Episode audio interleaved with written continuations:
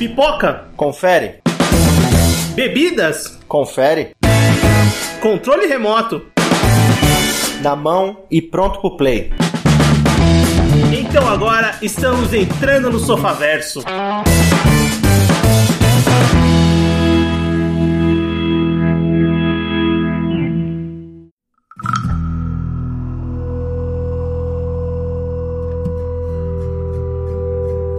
Muito bem, Sofaverso começando. Voltamos para mais um episódio do seu podcast. E hoje, mais um: o bom, o mal e o feio. E o tema são animais assassinos. E nesse episódio eu tô com o Everton. E praticamente vai ser um especial cinema em casa, né, cara? Tipo, vamos ter dois filmes que passaram muito na TV aberta, cara. Eu tô com o Anderson. Dois filmes, porque um deles eu não sei o que, que é. Tem gente que vai discordar de você. E estamos com o Ivaldo. Muito bem-vindo de volta, meu camarada. Olha, quantos meses longe desse sofá, mas até que enfim, acho que agora vai. acho que agora eu consigo retornar. Nem que seja aos poucos, mas agora vai. Cara, é. Então, como eu comentei lá no início do episódio, o nosso bom, o mal e o feio vai ser com a temática de animais assassinos, que são. que é um tema, assim, muito frequente no cinema desde sempre. E eu sei que o Ivaldo é muito animado para falar desse tema. Então, Ivaldo, começa falando um pouquinho dos, do, do cinema, né? E dos filmes de animais assassinos. Ah, você acertou em cheio, porque de fato eu. Bem, eu já sou fã de terror no, no, no normal. E esse tema de animais assassinos, puta, é, pra mim atrai muito, eu acho muito interessante. Mas o que é esse tema, né? Animais assassinos? Animais assassinos é, a gente pode considerar como um subgênero do terror. E geralmente ele é reconhecido por ter uma premissa muito básica. E foca basicamente na luta do homem contra a natureza. É, contra algum animal, contra alguma criatura selvagem, mas basicamente é isso. É o homem enfrentando a natureza. E por mais que seja básico, esse tema ele, ele atrai muito nossa atenção. Por quê? Porque ele investe muito na curiosidade ou fascínio, pode-se dizer assim também, que a gente tem por, por animais selvagens, grandes predadores e como seria o confronto entre uma pessoa e essa criatura, é, esse animal, é, no seu habitat, no seu território, como seria essa batalha, como seriam os ataques desse, desse, desse animal, desse predador. Então, basicamente, é, esse tema de esse subgênero trabalha nessa ideia, nessa curiosidade. E é legal porque ele abrange os dois lados é, do terror, tanto o terror físico, que a gente quer ver o sangue escorrendo, a gente quer ver o gore, a gente quer se assustar em, é, em alguns momentos, como o terror psicológico, que é trazer esse medo mais ancestral nosso mesmo, entendeu? Pô, é um filme de tubarão, puta, medo de água, medo de tubarão, medo de inseto, aranha, enfim, abelha, ou o medo de ser atacado por um predador aleatório que seja. Mas o que, querendo ou não, é um medo natural. E também desse psicológico de como sobreviver, como é que é ser afetado por essa, essa criatura no ambiente hostil. Então é, é um tema que eu acho muito interessante. É um subgênero que eu acho muito interessante do terror. E tá no cinema desde sempre, né? Sim, sim. Sempre estão sempre aparecendo obras focadas nesse subgênero. Eu acho que é uma coisa que sempre vai ter. É, eu acho que o pior mesmo é o bicho homem, cara. Mas não é o foco do, do episódio de hoje. Exatamente. Com certeza. É, é, é, aquilo. Nós torcemos pros animais, né? Mas eu falei que tá no cinema desde de sempre. E Volta falou do, do, do, do, terror, né? Que é a maioria dos filmes, vamos dizer assim. É terror barra suspense, né? Que tem muito filme também que, que ele vai muito por essa linha. E ele cria desde filmes maravilhosos e super importantes pra história do cinema, como Os Pássaros, como Tubarão, que a gente já comentou em um BMF lá no Nerd Patriarca, BMF Tubarões, como Pérolas e, e filmes absurdamente ruins, que a gente vai comentar também aqui nesse podcast. É muita tosqueira, né, Ivaldo? Também que você é especialista nessas tosqueiras de Maria. animais assassinos, totalmente sci-fi feelings. Com certeza. Uma característica legal desse subgênero do, do, de filmes de animais assassinos é eles geralmente grande parte dos filmes, independente sendo bons ou ruins, eles investem em três pontos específicos. Esses três pontos, gente, dá para ser usado para outros gêneros do terror também. Não é que foque só em animais assassinos, mas dentro desse subgênero esses três pontos trabalham muito bem, que é o, o cenário. O cenário que eu digo assim é onde acontece, é onde é que a história vai, vai os eventos vão acontecer. Que aí você pega, sei lá, mar aberto, uma ilha paradisíaca, uma floresta, um pântano. Mas enfim, o cenário influencia muito. É aquilo do homem indo até o habitat Sim, natural do animal. Vai mexer onde não deveria perfeito. mexer, né? Isso. E também aqueles cenários que, assim, sempre acontece algum fator externo que é pra prejudicar ainda mais. Por exemplo, citando aqui rapidamente, a gente pode pegar filmes como A Perseguição, com o Lion Neeson, que você tem um acidente aéreo, os caras caem numa montanha de gelo bizarra e tem que sobreviver a uma matilha de lobo. Além do, dos fatores da natureza mesmo, que é. Os caras estão com fome, estão quebrados, tudo machucado, estão numa montanha de gelo, não sei que porra de temperatura que tá. Mais uma matilha de lobo do Satanás. Então, assim, trabalha muito bem o cenário junto com o fator do, da criatura, do, do animal selvagem. E recentemente, a gente teve ano passado, é Predadores Assassinos, que também trabalha muito com, com isso, sabe? É, é a, a, mescla do cenário e de consequências que estão acontecendo ali, mais o fator do animal assassino, né? Que você tem lá, Sim. a cidade está sendo alagada, tá dando merda, a menina vai atrás do pai dela que se quebrou todo, ela se machucou e a casa alagando e crocodilos assassinos para todo lado. Então esse é um primeiro aspecto que esse, esse tipo de gênero, esse subgênero trabalha bem, que são alguns cenários específicos para poder influenciar ainda mais a história. É a diferença segundo... de, de, de, Esse filme, primeiro, esse filme foi muito bem de crítica, eu não assisti até Sim. agora, mas falaram muito bem desse filme no ano bom. passado, né? É, você falou do. Tem o homem que vai até o habitat natural do animal, aí vira a presa dele, né? E também Sim. tem um animal que vem parar onde ele não deveria estar, né? Na cidade. Normalmente tem vários filmes que tratam com esse tema, né? O animal Sim. vai pra cidade, vai pra algum lugar que ele não deveria estar. Outro fator, que é o mais óbvio, que também influencia muito, é o mais importante talvez, né? Seria o próprio animal assassino. Então, trazer a, sei lá, a história daquela, daquele animal, ou, ou onde ele tá atacando, por que, que ele tá atacando. A aparência, infelizmente, influencia muito. Se a gente pegar uns, esse sci-fi que tem esses bichos de CG de PlayStation 2 que já não anima muito, mas enfim, a aparência influencia bastante. E eu acho que o que mais interessa de você assistir, principalmente o fã do terror, é ver os ataques, né? Ver aquela criatura atacando, o quanto ela é feroz, como é que ela bola os ataques dela. Então, querendo ou não, o animal assassino em si é um dos maiores focos de, desse nicho. E a gente fica muito curioso de ver a evolução do predador, de como ele ataca, como é que ele age. E a gente pode focar, por exemplo, em Aracnofobia, que não é um dos melhores filmes de animais assassinos, mas que tem cenas muito, muito chocantes, principalmente para quem tem medo de aranha ou medo de inseto. Por exemplo, a cena final, que a aranha tem aquele close nos olhos dela, indo na direção do cara para atacar, que é uma coisa bem marcante. A gente tem Cujo, também que trabalha muito na imagem,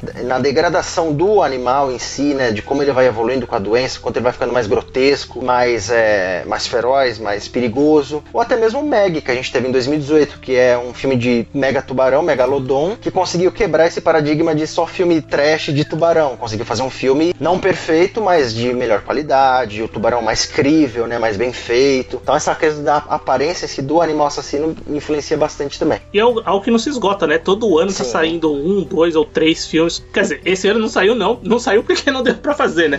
Mas normalmente todo ano tá saindo dois, três filmes é, com essa temática, né? Seja revisitando coisas ou seja criando é, filmes novos, né? Ori ideias originais. Aí o animal é a escolha do diretor ou de quem criou a história. Animal que não falta, né? Todo oh. tipo de animal foi representado ali é, para criar esse inimigo natural, vamos dizer assim, do homem. E o terceiro aspecto, o, o terceiro ponto, né, que eu acho que fecha bem esse subgênero, é o combate direto em, em, mesmo, né? A gente vê a atitude humana, a estratégia, como é que eles vão é, enfrentar essa, esse animal, esse predador, é, as armadilhas que vai bolar, ou como é que vai ser o ataque, enfim, a gente gosta de acompanhar é, essa, essa contraproposta humana a, essa ameaça selvagem, né? E aí a gente pode focar como exemplos é, Jaws, né, tubarão, que tem toda aquela caçada junto com o Clint lá no barco dele para ir atrás do tubarão, qual é a estratégia que eles vão bolar, como é que eles vão atacar e joga barril para cá e puxa ele para praia para lá e dá certo uma coisa, outra coisa não dá. Ou, por exemplo, Águas Rasas, que também é um filme de tubarão, mas que foca na protagonista tentando sobreviver aos fatores externos, que no caso que ela tá passando ali, que ela tá no meio do, do mar sendo perseguida por um tubarão gigante, e como é que ela vai tentar sobreviver ao ataque daquela criatura, como é que ela vai tentar fugir daquela região. Então esse conflito, assim, esse combate direto, esse conflito também fecha muito bem esse subgênero e é o que a gente procura acompanhar mais, assim, também. Não, nem todos os filmes acertam nesses três aspectos, né? Mas pelo menos alguns tentam. É muito difícil acertar, na verdade, nos muito três difícil acertar nos três. Não, mas é. Só esses poucos exemplos que você falou são tanto de filmes ruins quanto de filmes bons. Mas assim, a temática é realmente inesgotável. Eu sei que você puxou um pouquinho da sardinha pros tubarões, que é o que você mais gosta. Mas tá, tá valendo demais para você colocar como um todo. Bem, e aqui no BMF a gente escolhe três filmes que se encaixam nos adjetivos, né? O bom, o filme que foi bem de crítica, teve uma boa bilheteria, teve uma boa recepção. O filme mal, que é um filme que teve uma boa produção, mas que foi mal recebido, seja pela crítica ou pelo público. E um filme feio, que é aquele filme tosco, que é aquele filme é, muito mal produzido. E eu tenho certeza que nesse podcast especificamente a gente vai chegar em outro nível nesse quesito do feio.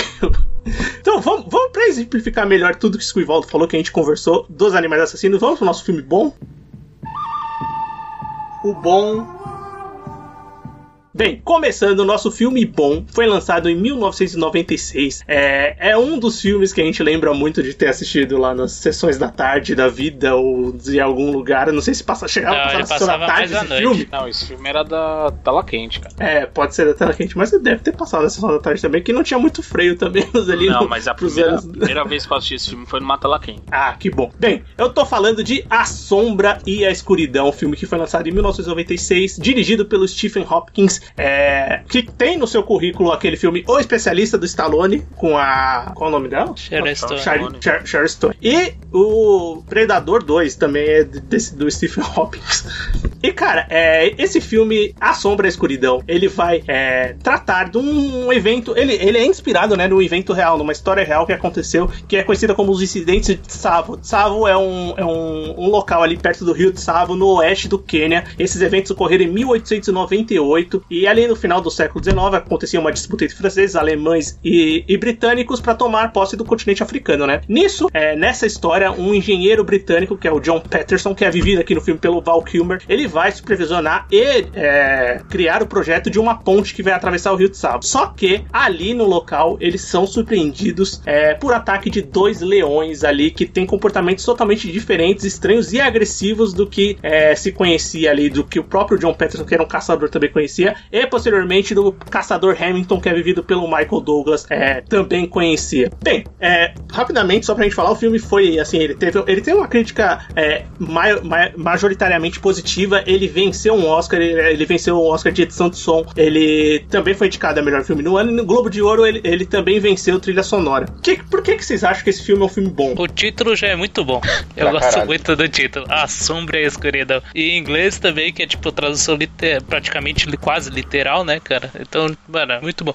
E eu acho que no aspecto do, do tema de animais assassinos, ele é, ele é um ótimo exemplo. Porque ele tem uma história muito boa do, da inserção do, do, do ser humano modificando um local natural. E ao mesmo tempo também tem aquela questão do, do animal assassino, mas não apenas como, é, é, digamos assim, uma, uma reação natural dele à, à, invasão, mas um aspecto, digamos assim, mais. É, uma influência mais maligna no animal em si. Isso, isso é muito bem mostrado no filme, tá ligado? Que os leões eles não estão lá apenas para proteger o ambiente deles, sabe? É, eles, eles têm alguma ideia em, em, em, matar realmente os humanos que estão lá, sabe? Eles basicamente têm eles têm uma forma de agir humana, né? Que é tipo matar por diversão. Não só isso, eles têm também aquela coisa que a gente não vê muito em filme do terror, que para eles não tem hora. Qualquer hora eles vão lá e abucanham alguém. Atacam de dia, isso é atacam é de bom. noite, ataca quando Isso tá é bem legal junto, mesmo. ataca quando não tem ninguém. Quer dizer, são, são animais muito, muito inteligentes e principalmente eles conhecem o que eles estão enfrentando. Eu, eu acho que o filme ele passa muito bem esse, é, esse, essa sensação de perigo iminente a qualquer momento eles podem atacar. Muito por isso você comentou, Anderson, deles atacarem tanto de dia quanto de noite. Tanto que os personagens acreditam que eles só vão atacar à noite, né? Num determinado momento, mas eles atacam de dia e já muda totalmente a ideia que eles têm do que pode acontecer ali durante o filme. E o filme ele passa muito bem essa ideia de que o perigo iminente está ali, está acontecendo, qualquer hora eles podem ser atacados. E o senso de urgência desse filme é muito muito bom, pelo menos para mim. Eu, eu, eu, eu, comprei a ideia de que realmente eles podiam ser atacados a qualquer hora. E o filme constrói isso muito bem também, né? Ele tem uma crescente nessa, nesse, nessa questão de problemas e do, da questão dos ataques e do perigo eminente que vai sempre aumentando, que é muito boa.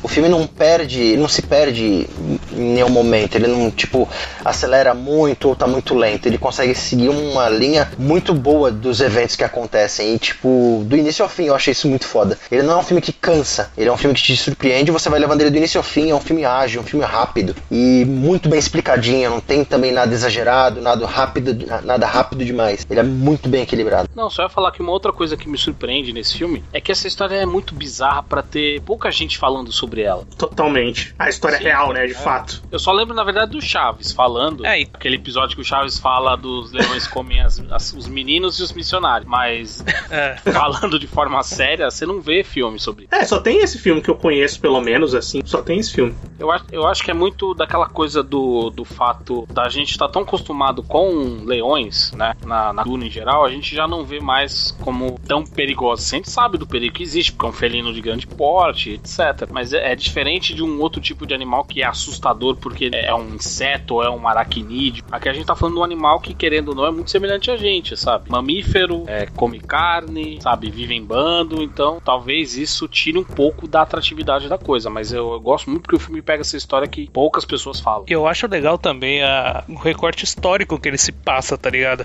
Porque caralho, né? é, aquela questão do colonialismo africano tal, pô, e tipo, você fica meio. Você gosta dos personagens, mas ao mesmo tempo você fica, pô, mano. Porque eu, eu, eu particularmente ficava pensando no, no personagem do Val Kilmer, que é o John Patterson, o engenheiro lá, ele, tipo, pra ele, ele queria resolver o negócio lá da ponte, tá? Ele queria construir a ponte de qualquer jeito. E não ficava pensando muito em, em como. Pra ele era muito mais o deadline do que apenas resolver a questão dos leões, sabe? E as questões dos leões que estavam matando os funcionários dele, tá ligado? Isso que eu acho meio escroto na, na postura dele. Tá certo que no final ele muda muito isso, muito por uma questão mais de vingança, tá ligado? E, principalmente depois que o personagem do Michael Douglas entra na, na, na, história, né? Porque o personagem dele, o Hamilton, vai aparecer ali com 40 minutos de filme, né? Pouco mais até. Ele aparece mais lá pra frente. Já tem a aparição dos leões e tudo mais. Outra coisa que eu acho que merece o elogio, o filme tem uma fotografia impecável, cara. Que filme lindo. É muito do. É, muito do cenário mesmo do filme. É muito bonito toda aquela questão do, da região onde eles estão, é, a vestimenta das pessoas, da, da, das tribos que aparecem, dentre outros elementos que tem, assim, uh, você vê que tem vários povos ali misturados, mas cada um também traz um pouco da sua crença, sua religião, uh, sei lá, o filme traz uma parte mais histórica também, assim, e dos conflitos que tem ali entre, entre as pessoas, que eu acho foda pra caralho. Além da fotografia, que eu até misturei as coisas que eu tô falando, que eu acho bonita pra caralho, eu acho o filme muito bonito esteticamente. É, se complementa as coisas que você tá falando, na verdade. Sim, sim. É, ele tem profundidade o filme filme, sabe? Ele não é totalmente raso da disputa entre os, o humano contra os leões, tá ligado? Ela tem um contexto, tem uma profundidade, a própria história, sabe? Isso, isso que eu acho legal, velho. E, e sem contar que as cenas do, dos leões em si,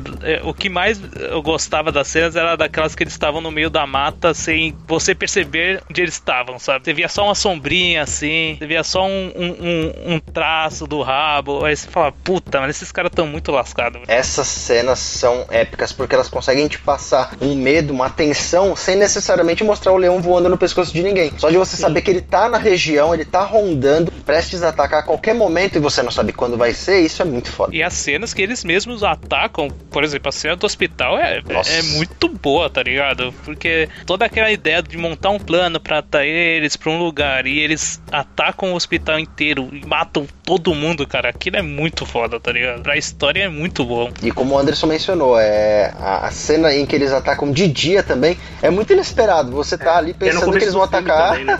Caralho, no meio de todo mundo trabalhando. Ela quebra muito o filme, né? Sim, o, a, a, expectativa que você tem de que eles vão atacar à noite e eles mudam totalmente ali é, naquela é, parte. Porque os relatos, os trabalhadores, eram que tinham algum tipo de maldição onde os operários simplesmente sumiam no calar da noite, certo? E o que aconteceu? Aí tem o primeiro ataque relatado no filme filme mostrado de noite. O outro ataque não demora muito, já acontece na manhã seguinte. Eles estão debatendo o que eles vão fazer para encontrar o que tá sumindo com os funcionários. De repente, mais um sumiu e eles nem viram. Só acharam o corpo do cara lá mastigado. É aquela coisa que os leões não estavam realmente uhum. pra brincadeira e qualquer segundo era vital naquela situação. Tanto que o The Ghost in the Darkness é justamente por esse. É, é como eles batizaram né, os leões, né? The Ghost in the Darkness é o título original, né? A Sombra, a Escuridão, a tradução.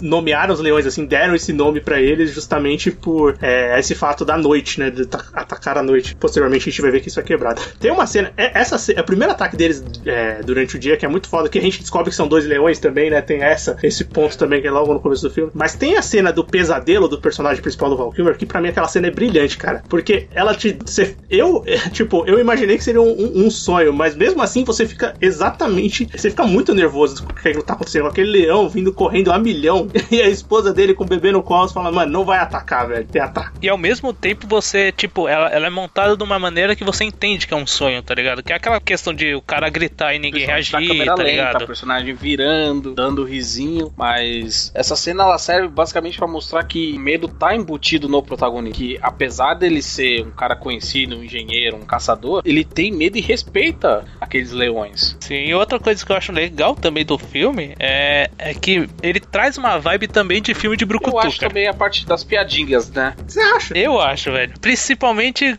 na, na, na luta final do... Nas duas lutas contra os dois leões finais, do, do com o Michael Douglas e depois com, com o Val Kilmer sozinho, tá ligado? Muito de colocar, tipo, uma, colocar a arma nas costas, tá ligado? Ah, sim. Cair, pegar a arma e atirar, tá ligado? Essas coisas, mano, é muito brucutu pra mim. Sim, quando o Val Kilmer se monta todo pra batalha ali, com certeza, né? Ele coloca a arma, coloca duas, duas, dois rifles, põe, põe bala em tudo que é lugar ali, realmente. Você pensar assim, tem, tem sentido. Uma coisa que eu gostei que eles trabalharam bem no filme foi que em muitos momentos eles dão a entender, assim, por cima, só por sugestão, mas que esses leões têm habilidades até sobrenaturais, porque tem cenas que vocês vê, você nota as atitudes dele, ou por exemplo, quando eles montam a primeira armadilha, que põe um monte de cara dentro de uma gaiola e os caras atirando e nenhuma bala atinge o leão e começa a pegar fogo e o leão fica olhando para eles, meu Deus do céu. E nossa, tem umas cenas que eles tomam umas atitudes que você fala: caraca, meu, os bichos parecem sobrenatural. E eles mencionam muito isso no filme. Não, não são leões, são demônios, não sei o que lá. Só que o filme não se perde pra esse lado. Ele não dá de fato poderes sobrenaturais. O que deixaria o filme uma bosta, ia cagar no pau total. Eles só deixam sugestivo que vai muito da crença do que eles acham lá. Então a gente vivencia um pouco dessa crença deles, trazendo essa dúvida pra gente também. Tipo, caralho, que porra que esse leão tá fazendo? Meu, isso é muito estranho. E eles conseguiram trabalhar bem, porque para dar merda ia ser facinho se eles não tomassem cuidado. Não, totalmente, cara. É, é, é, criado esse, esse espírito sobrenatural sobre uma coisa que a gente tá vendo que é totalmente mundana, né? E, e muito da crença do, dos aqueles habitantes, aqueles povos que tem lá. Principalmente daquele personagem que é o, o Rei Chaka,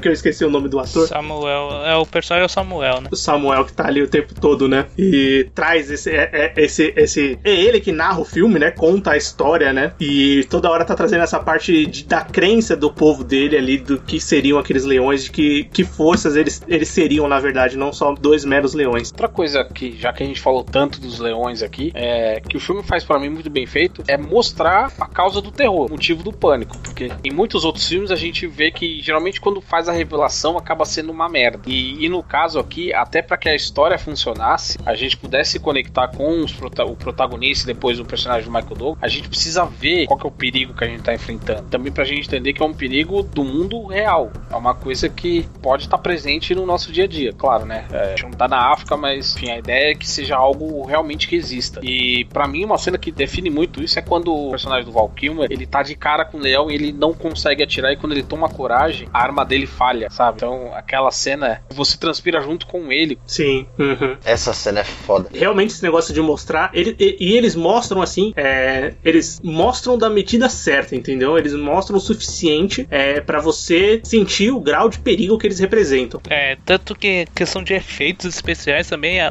eles. Você nota, lógico você nota o CG, tá ligado? Mas ele é rápido, ele é, é certeiro, sabe? É só pra realmente mostrar que dá ataque, tchau. Ele não fica insistindo em mostrar o leão em CG, tá ligado? De fato, acho que tem uma ou duas cenas que, que o uso do CG você percebe que é gritante, mas na maior parte das vezes é muito mais a questão um jogo de câmera e a inserção de um efeito do que propriamente a adição de algum elemento gráfico ali. E convenhamos, né? Não funcionaria se o roteiro do filme fosse uma bosta, né? Sim, exatamente, com, com certeza. certeza. O roteiro, ele é bem assim, é, ele não é é, tipo, muito intrincado, ele é simples para contar a história que precisa ser contada. Eles contam bem. Por tudo isso que é o nosso filme bom, né? Deu pra gente trazer bastante aspectos positivos, por que, que a gente escolheu ele. A gente escolheu ele também porque ele foi lembrado que vai ser o filme da Megan Fox agora, que é a versão ruim desse filme, provavelmente. Provavelmente, bem ruim, na verdade. E usando com certeza muito mais CG de uma maneira escancarada, mas com certeza não funcional. É, é mais CG, mais armas e menos roteiro.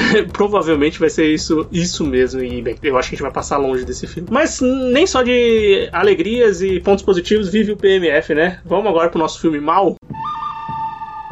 O mal o nosso filme Mal foi lançado em 1997, apenas um ano depois, um ano depois de A Sombra e a Escuridão, dirigido por Luiz Lossa. Eu acho que é Luiz Lossa o nome dele. Ah, se não for também, que se importa. Pode ser.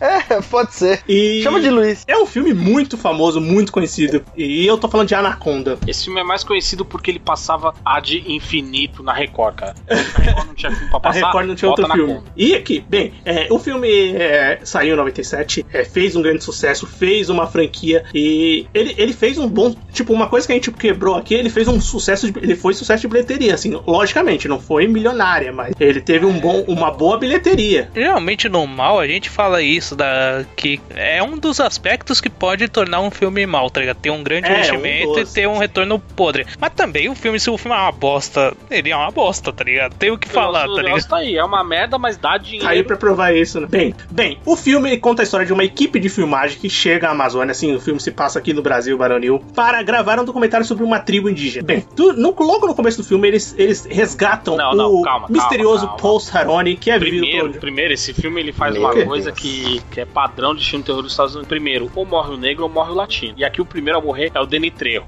Ah, sim. Isso. A cena introdutória, o Danny né? Trejo, ele a prefere morrer de morte morrida do que morte matada. Já, já dando a ideia de que merda que ia ser esse filme. Totalmente, é verdade. Tem essa ceninha introdutória, mas o todo do filme depois vai começar a contar essa história até eles contarem o Paul Cirone, que é o personagem do John Voight. Lembrando que nessa equipe é, do documentário a gente tem a, a, a, Jennifer Lopes, que vive a Terry, eu acho que é Terry. Terry, né? O nome da personagem dela. Tem o Ice Cube, tem o Owen Wilson. O Owen Wilson tá um adolescente maconheiro aleatório nesse filme, é totalmente bizarro o papel dele. E, bem, depois que eles encontram o personagem do John Voight, o Paul começa a caçada da serpente a eles. O que deveria ser o contrário, né? Mas acontece a caçada da anaconda, dessa cobra obra é, conhecida mundialmente a esses personagens. Por que, que esse filme é um filme mau? Além dessa cena introdutória que o Anderson já descreveu como uma, muito bem descrita, que é uma cena absolutamente horrível, horrorosa. Essa cena é muito boa porque o cara, o cara bloqueia a porta com uma madeirinha de uma anaconda, sei lá, de não sei quantas toneladas que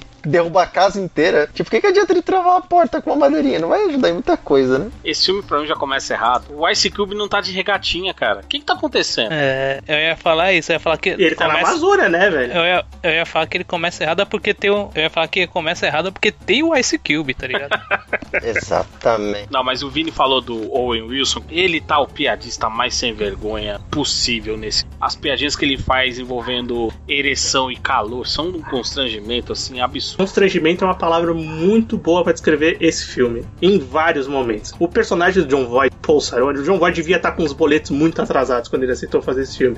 Porque não pela, pela, pela, repercussão que teve depois, mas pelo nível de atuação que ele entregou aqui, que é totalmente pavoroso. E a cara que ele faz o filme inteiro, principalmente ele, quando ele ah, olha velho, pro personagem da Jennifer Lopes, é constrangedor. Fica aí, eu já falo isso há anos. Se você encontra o John Voight sozinho, em qualquer lugar, pedindo ajuda, você ignora e deixa ele lá, cara. Não vai dar boa coisa. Larga esse velho filho da puta lá. Lógico que não, cara é paraguaio no filme, né? Lembrando que ele é, é. paraguaio. Não, detalhe, ele não, é um ele padre... é americano, ele é um padre americano, mas que mora no Paraguai. Uma parada, né? É, enfim, foda-se.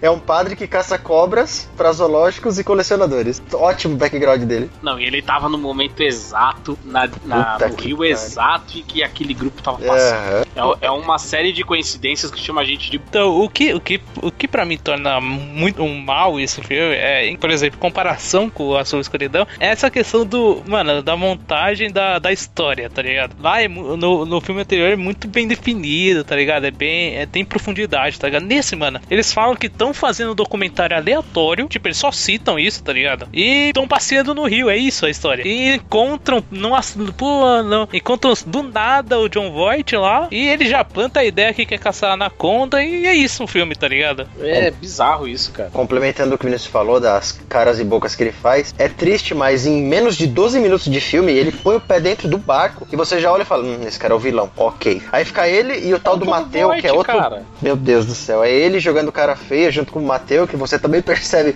que vai o ser vilão. que é o brasileiro, né? Detalhe, é, aleatório. é o brasileiro do filme. E você já nota que ele vai morrer muito rápido, porque talvez, sei lá, ele não usa camisa. Geralmente quem não usa camisa morre, mas deu uma merda. E o que o Everton falou também é bizarro, porque tudo, tudo entende, a gente entende que eles estão no Rio Amazonas para fazer um documentário sobre os índios Chimichangas. Essa é a missão deles. Chirichama, é isso mesmo. Não, Chimichangas. É Chirichama de, é a forma errada de se falar, é Chimichanga. E aí, beleza, eles encontram John Void e, meu Deus, é, tanta coisa que acontece absurda. Não tanto, Everton, a história, a missão deles ali, quanto a própria presença da anaconda que você não entende porra nenhuma. Porque uma hora ela ataca normalmente na floresta, ok. Na outra hora, depois de uma barreira mística que os índios Chimichangas fizeram, lá tem a, a floresta das anacondas gigantescas. Você não entende se elas estão ali livres, se elas são sagradas, se elas vivem num é, lugar então. exclusivo. Então. Elas estão daí... aleatórias. Isso é muito bizarro, velho. Você não entende, sei lá, tipo, a região delas, ou se é tipo, pô, sei lá, velho. Se realmente os, os índios têm alguma coisa a ver com, os, com isso daí, tá ligado? Não. Chega tipo... a aparecer um totem de um, de um deus de cabeça de cobra. Sim, sim. Mas que ele fala de uma tribo X lá, qualquer coisa. Mas para mim o pior também é que essa anaconda ela não passou no Boston Medical Group porque ela tem problemas de direção. Cada hora ela tá de um tamanho diferente, cara. É verdade. Não tá muito padronizada. Principalmente quando eles usam o recurso do. É, um, é nossa, é muito mal feito, cara. Do animatronic pro CG, né? Tipo, totalmente desproporcional uma coisa da outra né, bizarro, mas outro, outro fator importante do John Voight não é só a cara, é aquele maldito rabinho de cavalo. é impressionante o visual completo dele, cara, de Ai, cara, eh, fuzileiro naval da terceira idade. Pois é, tá ele totalmente... é um padre. o que não faz o Cara, tá sentido. totalmente fora de contexto. Eu também acho impressionante ele chegar na porra do barco, do navio, e ele domina aquela parada em um minuto. Ah, não, a partir cara... do momento que ele subiu, ele é o líder ah, do negócio. são os os caras são né, muito inúteis, muito inúteis, cara. Olha, eu vou, tem alguém mais inútil. O cara mais inútil desse filme é o Eric Stoltz, porque ele era, ele começou como protagonista do filme. E aí, igual aconteceu em, em De Volta Esse para o é Futuro, inútil. ele foi trocado. A diferença é que no Anaconda não tinha orçamento para mandar o cara embora, então ele passou o resto do filme numa cama. O cara conseguiu virar o coadjuvante é da própria história, e, e, detalhe, ele veio com toda a persona de que ele ia ser o cara mais responsável, mais inteligente. Tanto que ele discute referente a, além daqueles falando do Totem lá, que o John Voight fala, não, é, os chimichangas, cultuam. Aí ele, não, peraí, que quem sabe disso aí sou eu que eu caço tribos para viver, então eu sei muito bem do que eu tô falando. Fala, nossa, o cara é fodão, cara, vai salvar todo ele, mundo. Não, porque eu tenho meu diploma de história é. aqui, porque eu, meu pós-doutorado. Outro, outro defeito bizarro nesse filme é porque eu não sei se é algum, algum fenômeno sobrenatural que tem no Rio Amazonas, mas como as criaturas se teletransportam nesse filme? Porque o Mateu morre por uma cobra que, que se teletransportou do nada na cena, que ela não estava lá. A Vespa que atacou o, professor aí também não tava em lugar nenhum, apareceu dentro da boca dele. Meu Deus, essa Caralho, de onde saiu essa vez? Essa vez porque que nada. Ela, fa ela faz é, salto ornamental na água. Ela atacou o cara, o cara tava uns 5 metros abaixo do nível da água. Não, e o melhor, a gente tem um ataque da Vespa, que é, vamos dizer assim, é a conta proposta da ideia principal deles, que seria fazer o documentário. Deu merda, o cara, veja bem, o cara sofreu esse ataque dessa Vespa, que é dita no filme, que é extremamente é... mortal e venenosa. e aí quando quando o John, John Void domina o barco, mano, os caras vão passear atrás da Anaconda por mais de 4, 5 dias e o cara tá vivo lá com o veneno da Vespa Mortal. Ele ainda levanta pra bater no John Voight, cara. Foi o que eu falei, não tinha dinheiro pra mandar o cara embora. Não tinha dinheiro da rescisão. E é tão vergonhoso que tem uma cena que a, Jennifer Lopes pega nele assim e fala: Nossa, hum, nossa, você está melhorando, que bom. Eu acho que o diretor, alguém chegou pra ele e falou: Mano, a gente esqueceu que o maluco tava doente, pô, da picada da Vespa Mortal. Dá um migué, fala que ele tá melhorando, que passaram mijo de anaconda nele e, e curou. Joga o Miguel aí que é pra falar que o cara tá bem. Esquecemos do cara lá na cama. Nossa, que vergonha. Ai, cara. Alguém falou aí da cena do John Voight dominando o navio. Quando ele foi amarrado naquele poste, Nossa. ele começa a manipular a menina lá, dar uns negócios nela. Ele faz um salto amarrado numa corda que nem Mark da Cascos faria. Não, cara, é impressionante, cara. Cara, esse filme, ele é todo. É, essa parte aí é, é brilhante. Mas tem uma parte antes, quando a Jennifer Lopes é, prende ele, que esse filme ele tem um problema muito sério com som, com, com som, principalmente do som de, de, de socos e chutes, essas coisas. Só que essa, tem uma cena da Jennifer Lopes que é impressionante, Sim. que ela, ela dá um soco na cara dele quando ele tá preso, só que, tipo, o soco passa muito longe e é muito perceptível. E o barulho, ele é totalmente desincronizado com o soco, cara. É impressionante, assim, é uma coisa bizarra. É bem barulho de Batman. A sonoplastia desse filme era do, é a mesma dos Sim. episódios do Looney Tunes. Isso que você tá falando, dos socos e tiros. Cara, uma discrepância muito grande da sonoplastia que a gente tava comentando anteriormente do, do A Sombra de Escuridão, que é, uma, que é maravilhosa, né? Antes disso, a cena antes disso é mais vergonhosa ainda. Porque quando o John Voight já tá lá, já falou que vai fuder com tudo, já tá com a arma na mão, quem quiser seguir ele vai, se não morre o caralho, que ele já tá dominando todo mundo. E todo mundo já está odiando ele. E ele sabe disso, que a Jennifer Lopes me passa aquele batonzinho e chega, ai, nossa, você caça cobra? Eu adoro cobra. Ai, eu me sinto tão. Ai, eu precisava de alguém para me proteger. Nossa, que vergonha, velho. Porque tá na cara que é o Miguel do caralho, filha da puta. Eu acho que o ator John Voight falou: caralho, eu acho que eu vou beijar a Jennifer Lopes. Então eu vou dar um Miguel que eu tô caindo na cena dela só pra meter um beijo nela e foda-se. o que eu acho, Pelo mano, eu... o que eu acho bizarro é que eu, é, aí eles, eles conseguem pegar o John Voight, né? Prender ele, né? Tipo, aí, aí o, acho que o Westred fala assim: pô, é, vamos matar ele, joga ele no rio, tá ligado? Foda-se. Era o certo a se fazer. É, então. Não tem lógica nenhuma eles ter prendido o cara, velho. Porque não ia servir pra bosta nenhuma. Não, cara, mas uh, pra mim a melhor cena, de, as duas melhores cenas do filme, de longe, é ele ludibriando os caras explodir uma, um portão. Que incrível que pareça, é um portão de várias cobras. E nenhuma cobra morreu, elas apenas e, saíram puta, voando. Na... Detalhe, filhotes, grande parte filhotes, e sobreviveram todos. Isso, cara até mordeu o dedo do, do mordomo do riquinho lá, essas Nossa. coisas. E a cena, depois que ele é cuspido pela anaconda, mais já pro final do filme, que ele dá uma piscadinha pra Jennifer Lopes, assim, eu falei, meu Deus do céu, quem foi que teve essa brilhante ideia? Essa da ponte, cara, que exagero bizarro. Como é que o cara me explode uma, uma ponte com várias coisas de dinamite e as cobras conseguem chover em cima do barco deles, vivas? Tem cobra até com sapo na boca pendurada. Já cobra comendo, jantando, cobra filhote. A outra que se teletransportou no dedo do, do cara chato lá também. Meu Deus do céu.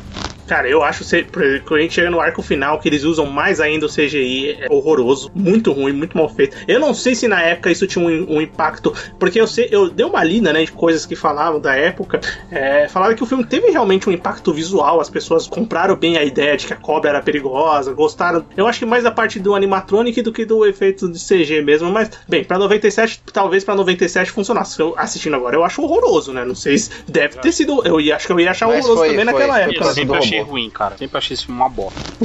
e, e, a gente tem um arco final, uma batalha final que é totalmente aleatória, mas nada se compara à cena que o John Voight é engolido e depois cuspido e ainda dá uma piscadinha. Não, tem. Olha, lembrando agora, tem uma cena que consegue ser ridícula, mais ridícula do que essa, que é a nossa heroína. Eu tô fazendo várias aspas. Ela sobe aquela escada e fica o Ice Cube lá embaixo. E ela fica tentando empurrar a porta e não vai, não vai. E ela fica batendo pra cima. Claramente uma porta que abre deslizando pro lado. Eu falo assim, caralho, como essa mulher é burra? Cara. Esse que eu me falo, não, bate é na dobradiça, porra. eu só tava, eu só tava, eu tava esperando ele virar pra cobra. Pera aí. Aí ele sobe, abre a porta, viu como se faz, sua burra. Aí ele desce e volta pra brigar com a Anaconda. Porque eu nunca vi uma, uma personagem não saber lidar com um portão, cara. Caramba. Não, e digo mais, nessas, nessa batalha final, a Anaconda usa um ataque especial que eu acho que torna ela a cobra mais letal do mundo. Que ela consegue enrolar a pessoa, em vez de ser com a cabeça cabeça e vai enrolando ao longo do corpo, ela puxa o cara enrolando pela cauda. Caralho, é tipo um ioiô, manja. Sim, ela enrolou ao contrário, ela não pega a cabeça e vai enrolando pela pessoa. Ela puxou o cara pela cauda e foi enrolando pela cauda até chegar pra. Caralho, que cobra potente da porra. Sem contar o tamanho dela. Porque na não, cena do tamanho. animatronic que matou. Matou o Mateu. Olha que cacofonia legal. E quando ela captura o John Voight, cara, supostamente era pra ser a mesma cobra. Só que ela tem o triplo do tamanho. É, vamos tentar entender para não piorar ainda mais que são várias anacondas. Porque, meu Deus do céu, se for a mesma cobra, não, tá com a mulher. Não, ficou eu claro que era a mesma cobra cobra, cara. Cara, é, é, é bizarro. Eu, eu, eu, tentei ainda pensar que seria outra cobra. Porque Na verdade, um são outras. Mais... São, são, são diferentes, porque. É, eu entendi a, que. A cobra que ataca na cena da cachoeira é uma, era uma outra anaconda. É, eu entendi que também que seriam mais de uma. Por sinal, galera, parte da cachoeira, que destrambilamento visual foi aquele. Em primeiro lugar, o John Void amarrado matou a loirinha. Meu Deus. o cara amarrado conseguiu matar uma das personagens. Foi que eu falei. É cachoeira que chove ao contrário. É árvore que cai em cima do barco. O barco não tá no lugar onde a árvore cai e depois teletransporta. E detalhe, como é que o Ice Cube conseguiu tirar uma árvore daquela grossura de cima do barco? Ninguém sabe. Cara, é, é muita coisa. E só é pra complementar, o que a gente mencionou que na Sombra e Escuridão o filme flui muito bem dentro do tempo que ele disponibiliza, nem demora e nem é acelerado demais. Em Anaconda, tirando o primeiro ataque, que é a morte do Mateu, vamos dizer assim, o primeiro confronto mesmo daquela equipe, de toda aquela galera com a Anaconda, que é aquela que o John Void pesca, é, meu, leva 50 minutos para chegar até ali. Então antes disso, cara, é só besterol, besterol, John Void, John Void. Se fosse pra falar, mostrar só ele por 50 minutos, podia fazer o filme do pescador assassino, do cara que faz careta e mata, não de cobras assassinas, mas tudo bem, né? Cara, realmente é muita coisa tosca, né? Isso aqui foi um apanhado geral da, da, das cenas bizarras. Mas assim, nada desse filme faz sentido. O roteiro é ruim, as cenas são totalmente mal encaixadas, a performance dos atores assim é horrorosa. O filme ainda gerou o, uma, uma franquia de. Quantos filmes? Quatro filmes, Ivaldo? Você deve saber. Tem mais Quantos filmes tem Anaconda? Ah, não, tem, tem mais. Mas bobeado deve ter uns. Tem, a, ixi, tem Anaconda 2, Anaconda 3, Anaconda 4, Anaconda versus Pânico no Lago. Ah, não, aí começa os versos, né? Tem isso também. Piranha Conda. Ixi, por aí vai. Anderson, você vai concordar comigo. Isso, tudo isso é uma merda, ok, mas o final do filme que acontece é muito ridículo. Que beleza, os poucos sobreviventes estão indo embora, do nada eles olham pro lado. Meu Deus, Danny, veja, time Changas, time Changas. O caralho dos índios aparece. Os caras vão gravar um documentário. Foda-se quem morreu. Pega a câmera, é vamos gravar. Ai, ai, é porque ela, ela queria o documentário dela, né? Ia ser Meu a pontapé Deus. pro sucesso dela. É, ia ser a nova bruxa de Blair, só que com, com cobras ao, ao invés de bruxas. Bem, por tudo isso, o Anaconda é o nosso filme mal. Mas nada tão ruim que não possa piorar, né? Vamos agora pro nosso filme feio. E o feio o nosso filme feio, ele foi lançado em 2008, é o filme mais recente que a gente vai comentar nesse episódio. Um filme dirigido, escrito, produzido pelo J James Niang. É, assim James é? Nguyen. Gwen. Esse N é meio mudo. No... Nguyen. Nguyen. Ah. Ele é vietnamita, que foi para os Estados Unidos em busca do sucesso. Ele, na verdade, não, não é em busca do sucesso, né? Mas sempre teve essa obsessão em ser diretor de cinema. E ele lançou Birdemic, Shock and Terror. Que muita gente, assim, você ouvinte, talvez conheça o filme. Não sei se você assistiu assistiu, mas conhecer, você pode até conhecer é, de algum vídeo no YouTube, né? O Anderson comentou aqui em off também que tem, aquele, tem um canal grande que fez um vídeo. O Jetro tem um vídeo também sobre Birdemic, que também é um canal grande. Cara, esse filme é assim, rapidinho, só a minha experiência com esse filme. Sabe quando você sabe que você conhece, mas você fica se perguntando, de onde que eu conheço? De onde eu já vi? Aí você lembra por que da dúvida? Porque é um filme que você quer esquecer de qualquer maneira que você assistiu, cara. Cara, ele, ele desperta sensações diferentes nas pessoas, isso eu posso te garantir O Birdemic Shock and Terror é um filme que é considerado por muitos o pior filme de todos os tempos, ou ele sempre tá na lista dos piores filmes de todos os tempos. E basicamente, antes da gente começar a conversar um pouquinho sobre o filme. O que eu acho uma injustiça. Porque você pega, por exemplo, Jack and Jill do Adam Sandler, tem 3% da crítica no Rotten Tomatoes. Esse filme tem 18%. Então é o pior filme do mundo, assim. É, cara. É, é, é, por isso que eu não confio na crítica, exatamente por causa disso.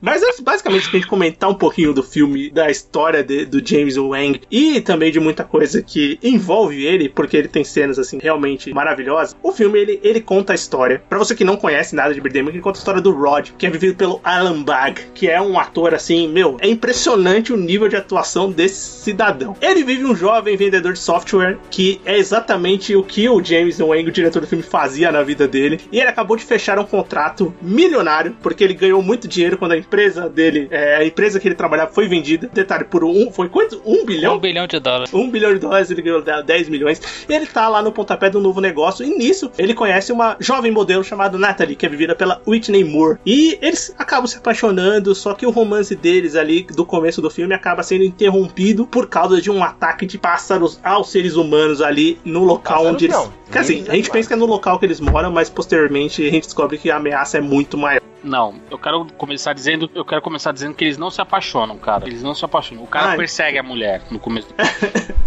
ele é um stalker. Vamos começar primeiro. Do, vamos começar do início, como diria o poeta. O que, que é aquela cena inicial daquele carro na estrada rodando por cinco minutos com uma música totalmente horrorosa para apresentar todo mundo que produz aquele filme maravilhoso? E, cara, ali você já consegue ter um pouquinho da ideia do que será Birdemic. Eu acho que você nem consegue ter ideia porque lá o som tá normal, tá ligado? Porque depois o resto do filme, mano, é gravado no microfone do celular, tá ligado? Mas eu acho legal contextualizar a história do, do Birdemic porque o, o James Gwen lá, ele, ele é um cara que ele fala que ele é fã do. Ele, ele é fã do Alfred Hitchcock, né? Ele sempre fala que ele nunca estudou cinema, mas ele assistiu muito filme do Hitchcock e ele queria. Ele tinha o sonho de ser um diretor de cinema. Então ele pensou, porra, Pássaros é um dos filmes mais famosos do Hitchcock, vou fazer o meu Pássaros. Só que o meu vai ter uma pegada ecológica, cara. É. Tipo, nunca estudou cinema, percebe-se. Pegada uma verdade é, inconveniente, né? Isso. Tem até propaganda disso. Né? Ele falou, o quê? O meu filme vai ser. Vai, vai, vai tocar o coração das pessoas, né? É, digamos que não foi bem assim, né? Já começando, não é bem uma, uma recomendação pra gente entender um pouquinho mais. Se você, ouvinte, tiver curiosidade de, de entender um pouquinho da história do Birdemic, e de, primeiro de tudo, se você quiser assistir o filme, é fácil. Todos os filmes são fáceis de achar, né? Mas esse,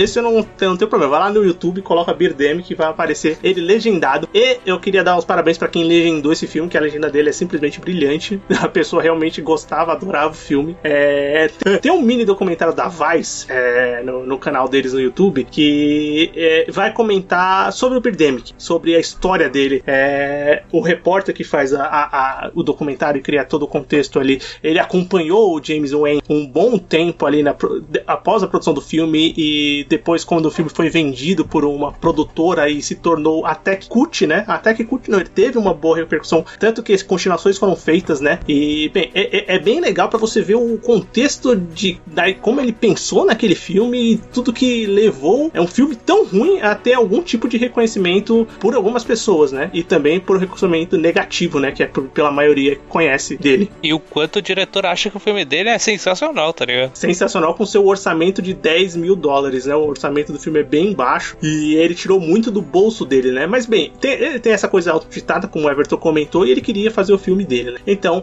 contratou jovens atores ali para fazer esse filme inteiro. Bem, esse filme ele é cheio de cenas brilhantes, né? Contratou não, cara. É, Chamou atores a galera, também não, né? Comprou duas pizzas e uma caixa de cerveja e é isso. Basicamente. O filme ele começou a ser rodado em 2006 e só terminou em 2008, porque eles só conseguiam gravar nos finais de semana, porque todo mundo tinha que trabalhar, né? Ninguém vivia de cinema. Ué, o cara não era o melhor vendedor de software que deu desconto de um milhão de reais na hora de vender o produto dele? pois é, né? Dá um desconto de um milhão de reais, cara.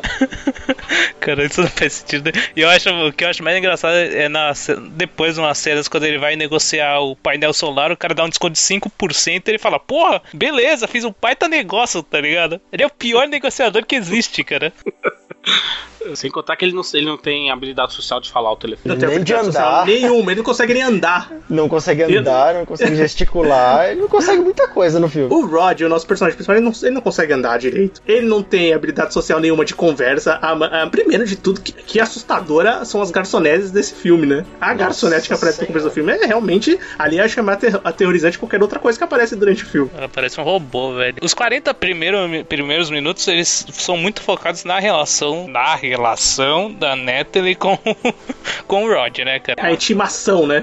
Não, cara, desculpa. Eu entendi porque que os pássaros apareceram. Porque aquele cara é um virgão. A mulher aparece para ele só de lingerie. Ele fica olhando para ela. Aí dá todo aquele rebuliço dos pássaros. Quando volta pro filme, o cara ainda tá com a mesma roupa. Ele tá de calça jeans e cinto. Ele não fez regatinha. absolutamente nada. E detalhe, levou 40 minutos a gente aguentando ele ali cantando ela pra porra nenhuma, né? Porque ele não, não saiu pra. não fez nada, não aconteceu porra nenhuma. Coitada da sorte dela que pelo menos já saiu dali, deixa pra lá e segue a vida. Se bem que eu acho que eles vão continuar juntos. Eu acho que eles se casaram, pra ser sincero. Sei lá, Cara, tem uma sequência. Prim... Então eles estão na sequência, devem ter se casado, sei lá. É. Ai meu Deus. Essa primeira parte tem duas cenas pra mim que são muito geniais, que é a, do, a da venda da, da empresa por um bilhão de dólares, que aí tem uma sequência de aplausos que é, é fenomenal aquela cena. Genial, genial. Ela reinicia toda vez, cada corte. Cara, aquilo é muito bom, cara. Cara, é e, é só assistir, viu? E, a, e eles no, no, no boteco vietnamita com o cantor e os Nossa, dois dançando lá, e ela dançando a dança do robô, mano. Aquilo é muito vergonha alheia, cara. Não, tem uma outra cena que é pavorosa. É a cena onde ela tá contando dele pra mãe dela. Ai, mãe, eu conheci um cara legal. Nossa. Cara, os cortes dessa cena foram filmados depois, se são encaixados ali, não são qualquer coisa. Mas a mãe dando um joinha pra filha, que legal, filha. Aí fica aquela pausa, quase uns 10 segundos com a mulher com a mão levantada. Assim como eles conversando na praia que você não ouvia nada, mas que eles estavam no meio de uma tempestade, né? Que era só vento no microfone. Cara, o que é engraçado. Paciência. Não, é bizarro, porque é, é, o diretor, o, o, o, tal do James, ele não tem noção do que é realidade, que ele não consegue fazer um diálogo que seja minimamente real. Ah, As pessoas não falam daquele jeito, cara. É, e nem os pássaros ficam em cima da árvore daquele jeito igual eles estavam, que os dois ficam Posteriormente, olhando. tem uma coisa engraçada, porque a gente tá comentando essa primeira parte, que é a do romance, né? Posteriormente vai começar a ter o ataque dos pássaros explosivos, tipo Angry Birds, bem isso mesmo. Os pássaros Só... não, são pequenos é, motores a jato. GIFs animados. Cara, são praticamente mísseis, né? E, e, e, nesse esse documentário que eu comentei na Vice, eles, eles conversam com os atores, né? Tem uma coisa muito engraçada da atriz que vive a, a, a Natalie, que é a Whitney Moore. Ela tá conversando assim, ela fala assim, pô, sei lá, o, o, o diretor viu o meu currículo na internet, né? Esses atores, atrizes lá que tem de, de monte, assim, procurando novos empregos, né? Primeiras experiências. E eu filmei o filme e tal. Eu sabia que o filme não era ser muito, não ia ser muito bom, porque dava pra perceber isso durante a filmagem. Só que aí o James falou que conhecia um grande é, especialista em efeitos especiais que estudou com ele e falou que realmente quando colocasse os efeitos especiais o filme ia melhorar muito e ia ter uma boa perspectiva. E posteriormente a gente assistiu o filme e viu que não é bem assim, né? Aí no documentário eles mostram depois o James, James Gwen lá, ele lá no computador dele falando: Ó, oh, eu fazia desse jeito aqui o efeito. eu colocava o pássaro aqui desse jeito no computador, tá ligado? Normal, velho. Mano, o cara fez o filme no RPG Maker, cara. Pô, os, os pássaros do filme eles são GIFs, né? Realmente GIFs na tela. E o GIF voando informação é uma coisa maravilhosa. Mas uma coisa eu tiro o chapéu, que ele conseguiu desenvolver o efeito sonoro de pássaros mais irritante do planeta, Nossa, ele conseguiu véio. criar. Conseguiu. É, horroroso. Né? Imagina ele, divulga, ele divulgou esse filme na época, em 2009, um ano depois, que ele não conseguiu que o filme fosse para nenhum festival, né? Não sei é, porquê. Nem Pelo eu. menos de início não. E ele, ele criou um carro bizarro que ele, tipo, tacou sangue falso, grudou uns pássaros e saía na rua com um caixa de som com o som desses pássaros do filme. Imagina isso, cara. E entregava, vai assistir meu filme, vai assistir meu filme e tal. Tipo, uma divulgaçãozinha. É bizarro. e detalhe, que a gente falou do relacionamento que é construído durante mais de 40 minutos. E até aí, tipo, pássaros, foda-se. Não tem nada de pássaros. Não, não, se explica nada, não se vê nada. O filme já entra com os vilões é, explodindo. É, é na, ah, na TV, fala. Na TV, mas tipo, qualquer coisa aleatória não tem nada a ver, velho. É que é, o cara tomando café assistindo, sei lá, Globo Rural e falando de pássaros. Aqui, eu não sei se alguém mais reparou, mas tem a, o amigo do nosso protagonista, que eu não sei o nome porque foda-se, mas a namorada dele, chamada Mai, ela trabalha numa empresa chamada Imagine qualquer coisa, e vocês repararam que toda vez que aparece uma cena dela, começa a tocar instrumental de Imagine de John Lennon, e aí ele muda pra não pagar direito autoral. Eu fiquei assim, eu falei, caralho, velho, é, é muito sem vergonha Olha? esse cara. Isso aí é metalinguagem, Anderson, não é pra todo mundo, cara. Ai, cara. sem contar que ela é uma excelente excelente atriz. Como todos no filme, né? Não, ela, ela consegue estar um degrau abaixo, cara. Não tem. ela consegue ser pior que o nosso protagonista. Só não são pior do que as crianças macabras. Não, então, a primeira metade Jesus. do filme, é, ela, ela, ela é muito bizarra, velho. Mas, tipo, ela. Antes aí, a segunda metade é, é, um, é uma, uma, coisa especial, cara. Que começa com o ataque dos pássaros e a proteção. E a, a, a grande arma de proteção contra pássaros aviões é, é uma arma que você encontra qualquer lugar da sua casa, né, cara? Cabide de roupa, cara. Não, mas, mas eu, eu, entendi o que aconteceu nessa cena. Porque os pássaros chegaram e esses pássaros eles são voyeur, certo? Eles estavam pela janelinha vendo o casal ali. Eles ficaram putos porque o cara não tomou atitude nenhuma com a mulher, cara. Aí eles falam, a gente vai explodir esse filho da puta.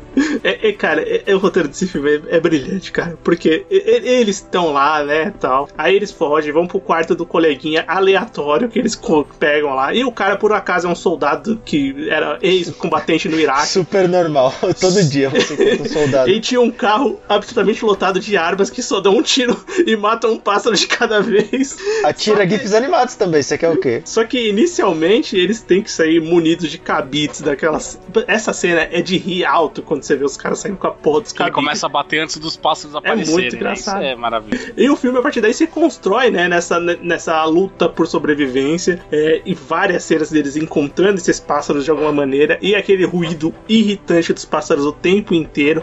E vira e mexe, tem algum espertinho que aparece e dá um discurso ambientalista Nossa. na parada lá. Que no contexto do filme tão horroroso, não faz sentido nenhum, cara. A gente tá cagando, não tá nem prestando atenção, velho. Mas... Mesmo porque não dá pra escutar muita coisa deles falam. Sim, mas o melhor personagem é o, o melhor personagem é o, o cowboy da gasolina, cara. Aquele cara de. Nossa. Porque eles estão subindo, fugindo, os pássaros, e eles param em vários locais por causa de gasolina, pra comer, etc. Aí o cara vai comprar gasolina, o tiozinho da venda fala: é 100 dólares o galão da gasolina, tal, ok. Aí o idiota vai lá e compra, sendo caro pra cacete. Pra daqui duas cenas ele brigar com o tiozão e largar a gasolina no chão e ir embora. Aí lá no, na, na frente ele, porra, acabou a gasolina no carro, velho. Fala, ai meu Deus Cara, do céu. Muito Fugindo dos pássaros não, porque eles estão passeando pela cidade. Que fugir foi. A única coisa que eles não fizeram no filme foi fugir. Cara, sabe qual cena eu acho foda?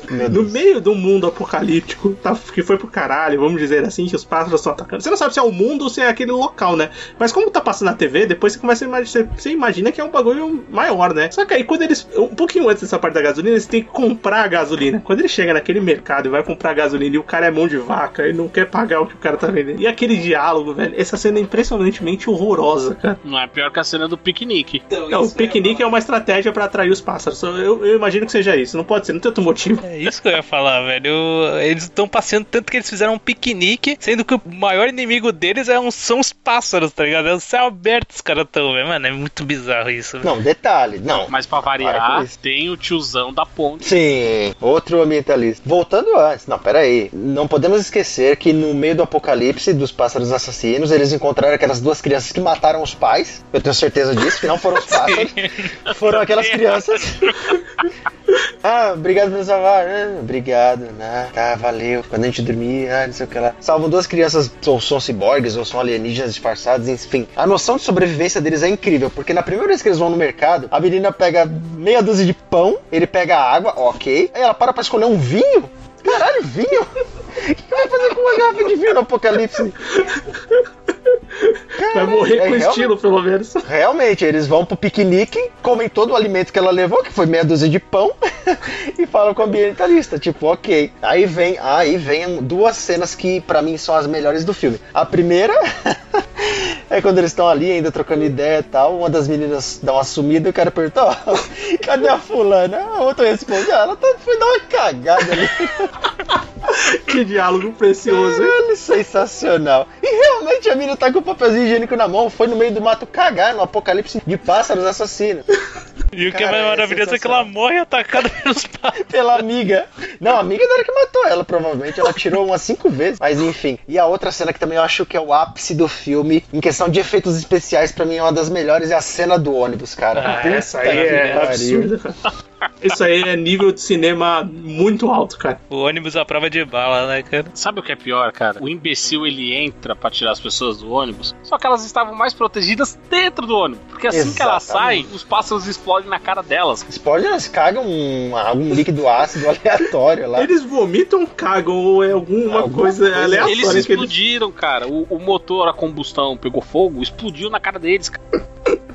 Eu sei que é brilhante, cara. Eu sei que eles, eles tomam banho daquela meleca lá e morrem. Como assim? O melhor é que o garotinho dá uma tremidinha ainda. Ali. Não, eles fizeram boa, boa, ele dá uma, boas ele dá um atuações. no chão, é maravilhoso. Muito bom. Aí a, a, segunda cena do mercado também, eles são incríveis em sobrevivência. Eles estão lá, beleza, o cara tá negociando a gasolina. Aí a Nathalie, que é inteligente pra cara também, olha pra criança, pras crianças e fala: Olha, eu quero que vocês peguem água e doces. Doces? Filha da puta! Pega comida, Aí não, aí os moleques vão, cada um pega tipo um pacote de bala e uma garrafa d'água. É isso, hashtag sobrevivência. Você precisa de salgadinho no apocalipse, cara. É, é, é, questão de sobrevivência. Pra no final eles, eles comerem algas com peixe lá que o cara, o cara tirou congelado, tá ligado? Se não bastasse o piquenique, eles resolvem ir pra praia. Eles resolvem pescar, velho. Porra, o mundo se acabando com pássaro voando, cara vamos pescar, tô de boa. Não, e o mais impressionante é que aquele cidadão consegue pescar. Não, isso é muita mentira, né? Porque o cara não conseguia fazer nada. O filme inteiro, nem andar direito ele anda. Você viu ele dançando? Não que eu seja um bom dançarino, mas aquilo lá não é dança, Nossa. é alguma outra coisa. Eu acho que ele tava copulando naquele momento. Perto dele eu me senti o próprio Carlinhos Jesus, cara. Tá louco. E, e, o, e o filme, tipo, de, dessa segunda parte que é só o apocalipse, ela não tem uma resolução, assim, né? Ele tem um final. não vou falar que o final do filme é bom, porque não é nada bom, né? Eu digo, é eu digo que ele é positivo, né? Vamos dizer assim. É, porque os pássaros estavam atacando apenas os carros e os postos de gasolina, né, cara? Só o que é devastador pro meio ambiente, né? Tanto que o personagem que aparece para falar que ele mora no mato, tem um personagem no final que eles encontram na floresta e fala: Eu moro numa casa da árvore. Ele mora, mostra um pedaço de pau em cima da árvore e fala que ele mora lá. e, a, e ele é bizarro, aliás, né? Eu não sei o que a cara dele é muito estranho. Cara, aquela e... peruca é nível Joey Samurai. É, nível Samurai Cop mesmo, cara. É, totalmente, cara. É bem, bem nisso. E, e de, Mas semelha... esse filme, esse filme para mim, ele tem pelo menos um grande mérito, assim, nessa fazendo essa piada toda de qualidade, etc, cara. É, ele para mim ainda parece mais honesto que Samurai Cop, sabia? Olha, não sei. A intenção, aí dá pra perceber que a intenção, a execução foi uma merda. Isso é inegável. Mas aparentemente a ideia, é, a ideia tinha algum sentido. Ao contrário do Samurai Cop, Samurai Cop era um filme gratuito só pra mostrar peito e bunda daquela mulher, cara. Verdade. É verdade. Aqui não tem peito e não tem bunda, mas tem não, os pássaros. Então tem que, tem que ver o seu. O quê? Birdemic ainda termina bonito com uma mensagem de paz, né? Que são as pombas brancas chegando e expulsando os pássaros assassinos. Que são pombas da paz que chegam e salvam o mundo. Cara, tem, tem eles contemplando o vazio do Nossa, oceano. eternamente. Eternamente. Aí cinco minutos depois começam a subir os créditos do filme. Não, Como o gente... melhor. o melhor. O melhor que. Como o Vinícius elogiou o cara da legenda, o cara da legenda ainda deu um brinde incrível para quem assiste o filme, que no final ele mete uma legendinha. Lições aprendidas. Aí vem, tudo bem faz, dá 50% numa negociação milionária. Dois, pássaros explodem quando batem forte no chão. Três, um dia sem meter é um dia perdido. e por aí vai, ele vai falando um monte de merda. Pássaros são alérgicos a cabides. Nossa, genial. Verdade, cara, maravilhoso. Tem, tem todas essas lições aí. Bem, como a gente comentou, o Birdemic, ele acabou tendo depois, posteriormente, ali depois, dois anos depois que o filme saiu, ele teve ali é, pessoas do cinema independente e de produtores independentes que viram algum tipo de qualidade, mas a verdade é muito, muito perceptível que os caras exploraram a ruindade do filme e fizeram eles, ele, ele sair em várias salas lá nos Estados Unidos com um público até que fiel, que levaram o filme até a ter continuações, né? Maravilhosa a história, porque o, o, o James Nguyen lá, ele, ele recebeu um e-mail da Paramount falando que tinha visto o filme e tal.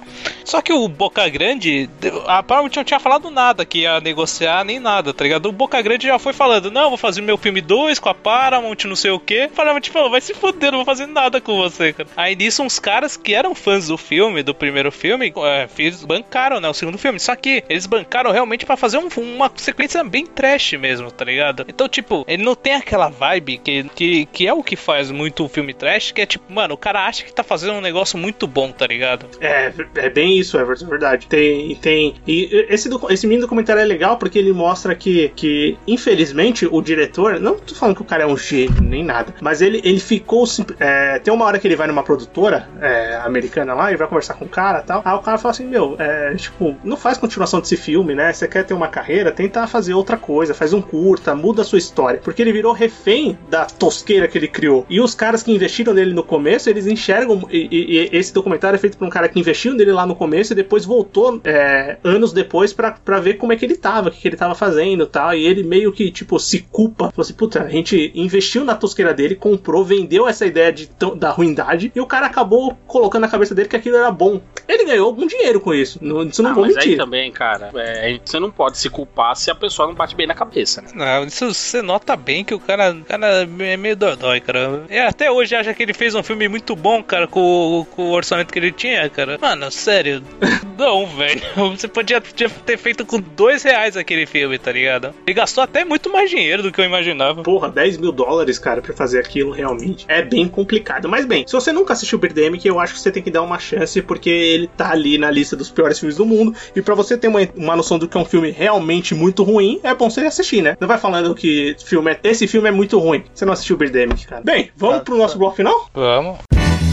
Recomendações, críticas e o que mais vier à nossa cabeça agora no bloco final. Muito bem, bloco final do Sofaverso começando. Depois de comentar esses grandes filmes, é, um grande filme e outros dois péssimos filmes do BMF, a gente vai agora falar de qualquer coisa que a gente queira. Seja uma coisa que a gente assistiu, uma coisa que a gente leu, uma coisa que a gente escutou. É, Ivaldo, você vai começar hoje, cara, porque você tá voltando pro podcast hoje, você deve estar tá cheio de novidades, né? Métodos é. diferentes de trocar fralda, essas coisas. É, exatamente. a temperatura certa da mamadeira. Principalmente não espetar o dedo, né? É, exato. É, eu não tô vendo muita coisa recentemente, mas é, como eu me preparei pra esse cast, animais assassinos e tal, então algumas coisas dentro desse, dessa temática, mais ou menos assim, eu acabei revendo um pouquinho pra matar a saudade. E eu trouxe duas indicações. Um é um anime é, chamado Kagewani, que ele conta a história de um cientista que investiga, ele viaja pelo mundo e começa a investigar casos de monstros misteriosos que estão aparecendo e atacando pessoas em vários lugares aleatórios. Não, não que sejam animais assassinos reais, mas entra para aquela parte de criptídeos, animais desconhecidos, monstros lendários. E esse anime foca nesse cara investigando esses casos, mostrando os ataques dessas criaturas, as pessoas tentando sobreviver. Então tem um pouco a ver dessa temática que a gente falou hoje e assim, querendo ou não, é uma recomendação bem legal de se fazer. E tem um estilo de animação diferenciado. Eu acho que é uma obra que vale a pena ser conferida. Tem, tem duas temporadas, Kagewani e Kagewani Shoi, e assim, eu recomendo. São curtas, os, os episódios são bem curtinhos, é uma coisa bem rápida, então acho que vale a pena conferir. E o outro já é uma pegada um pouco mais trash, assim, não sei se todo mundo gosta, mas enfim, é uma, é uma série de documentário que eu assisti e me impressionou por ser desse canal, que é a série chamada Instinto Paranormal, que é do Animal Planet, que eu nunca imaginei na minha vida que ia focar em alguma coisa sobrenatural. E eles conseguiram bolar um programa que vai contando causas sobrenaturais, só que eles focam naquela ideia de que animais são mais sensitíveis, são mais sensíveis a fenômenos e manifestações sobrenaturais que seres humanos. Eles, são, eles percebem mais essas influências na casa, nos locais onde eles estão. Então todas as histórias, todos os capítulos, cada um é um caso diferente, vai contando isso. Uma família que vai para um lugar X, e aí começam a notar que os, os cães, gatos, ou enfim, qualquer outro tipo de animal começa a reagir estranho a um local X, a uma porta X, ao sótão, ao porão e tal. E essa temática sobrenatural, com essa pegada de mostrar o quanto os animais são sensitíveis, ela mexe com você de uma certa forma. Que querendo ou não, muita gente tem animal, e às vezes cansa de ver o cachorro latindo por uma porta escura, ou pra debaixo da cama, dentro do armário. E então é interessante, te dá uns sustinhos, assim, um medinho. É o famoso, é caramba, esse gato tá olhando pra onde, né? Aham, uhum, exatamente. Perigoso. Então, por mais que é uma coisa bem simples, é bem legal. Só uma coisa que faz sentido, porque quem tem pet, cachorro, gato, aprende Sim. que quando o animal não gosta da pessoa, você não tem que gostar da pessoa também, cara. É, verdade. Aí, ó. Sentido. Então acho que vale a pena assistir, é bem interessante. Anderson? Ai, cara, saindo dessa vibe animal e etc, indo pra uma coisa mais animada, a minha indicação é uma série britânica da BBC, tá disponível na Netflix, chamada Vex, que é uma comédia policial. E ela é uma série curta, ela tem duas temporadas, totalizando nove episódios. A primeira tem três episódios, a segunda tem seis. É, são episódios de uma hora, contando a história do detetive Jack Armstrong, da, da polícia de Londres. E é o policial mais preguiçoso que você vai encontrar por aí, porque é um cara que não gosta de trabalhar, é um cara que fala as coisas sem pensar se vai ofender a pessoa ou não, mas ainda assim é um gênio investigativo e consegue resolver todos os problemas que, que aparecem na frente dele. Ninguém sabe como, mas é, é, o que acontece. Então é uma série bem legal, porque apesar de ter esse formato policial de uma hora, ela não fala absolutamente de drama, não é denso nem nada, é puramente uma comédia. Claramente uma comédia. Quem conhece o humor britânico vai adorar a série. Ela é bem produzida. Uma pena que não teve uma terceira temporada. A série durou de 2010 a 2012 2012 e apareceu aí na Netflix porque eu caí no algoritmo da Netflix, fui vítima dele essa semana. Eu terminei de assistir Black Sails e aí como indicação apareceu a série que é protagonizada pelo Toby Stephens que protagonizou Black Sails. Acabei assistindo descompromissadamente e foi uma das coisas que eu mais gostei de assistir esse ano. Fica aí minha Muito bem. Everton? Cara, eu vou, vou indicar um jogo que faz tempo que não indica um jogo aqui, que é um que eu zerei recentemente, que é o Persona 5, cara, que é um RPG japonês, cara, do PlayStation 4. Puta jogaço, tá ligado? É, é, é, a história é muito boa, o, o, mundo criado em volta da, da história é muito bom, é, e tipo, ele é tão bem feito que, mesmo sendo repetitivo de certa maneira, tá ligado? O, o, o modo, a, a, a, parte das lutas, a parte do. A, a, jogabilidade em si, você ainda joga ele, puta, tranquilamente, sabe? É do começo ao fim. É, é, é muito bom, é, é, é, um jogo que é altamente recomendado. A história e a mitologia do universo de Persona também é inacreditável, é muito foda. E diga Né? Tanto jogos, vários jogos, quanto animes, né? Tem vários animes também que complementam a mitologia. O Everton tá jogando esse, o Everton tá jogando faz tempo esse jogo, hein? Vou te Ajuda falar, velho. também porque a gente tá é, numa geração de jogo vem localizado. Eu não sei se tá dublado, mas provavelmente tem legenda em português, tá tudo bonitinho pra entender a história. Vai jogar RPG dos anos 90, que era tudo em japonês, e mesmo assim a gente jogava. É. Ah, nossa, jogávamos. Não conseguia fazer muita coisa, muitas vezes. Ah, tinha uns que eram muito foda. vários Final Fantasy. Não, em assim. detalhe. Eu... No Final Fantasy VI eu terminei assim. Ah, sim, mas tinha, tinha uns que era foda, velho. O Persona que o Ayrton tá mencionando, se eu não me engano, ainda chega a ser aqueles RPGs de turno. Ou seja, você tem que, é, tem que se aplicar turno, bem para poder jogar, porque o negócio não é só sair andando e dando porrada, não. E RPG de turno virou nicho, né? Vamos falar a verdade.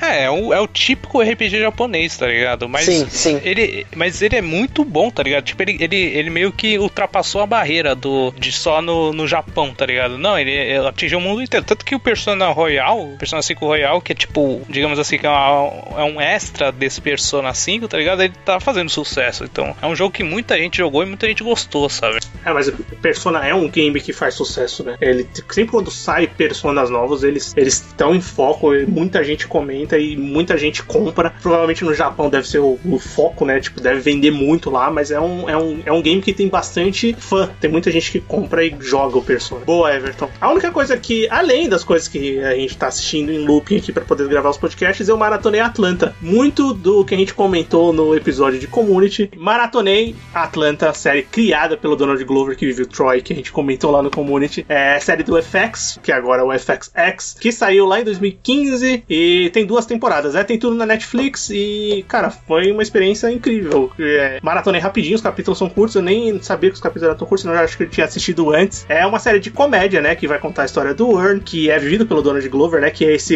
cara muito fodido na vida, principalmente na parte financeira. E ele começa a gerenciar o Paperboy, que é o Alfred, que é o seu primo, é, que tá em uma ascensão em carreira de, de rapper nos Estados Unidos, né? A série é uma, é uma comédia com drama e também com uma crítica social e racial, assim, muito forte é, da cultura americana, principalmente. Recomendo, é uma série muito.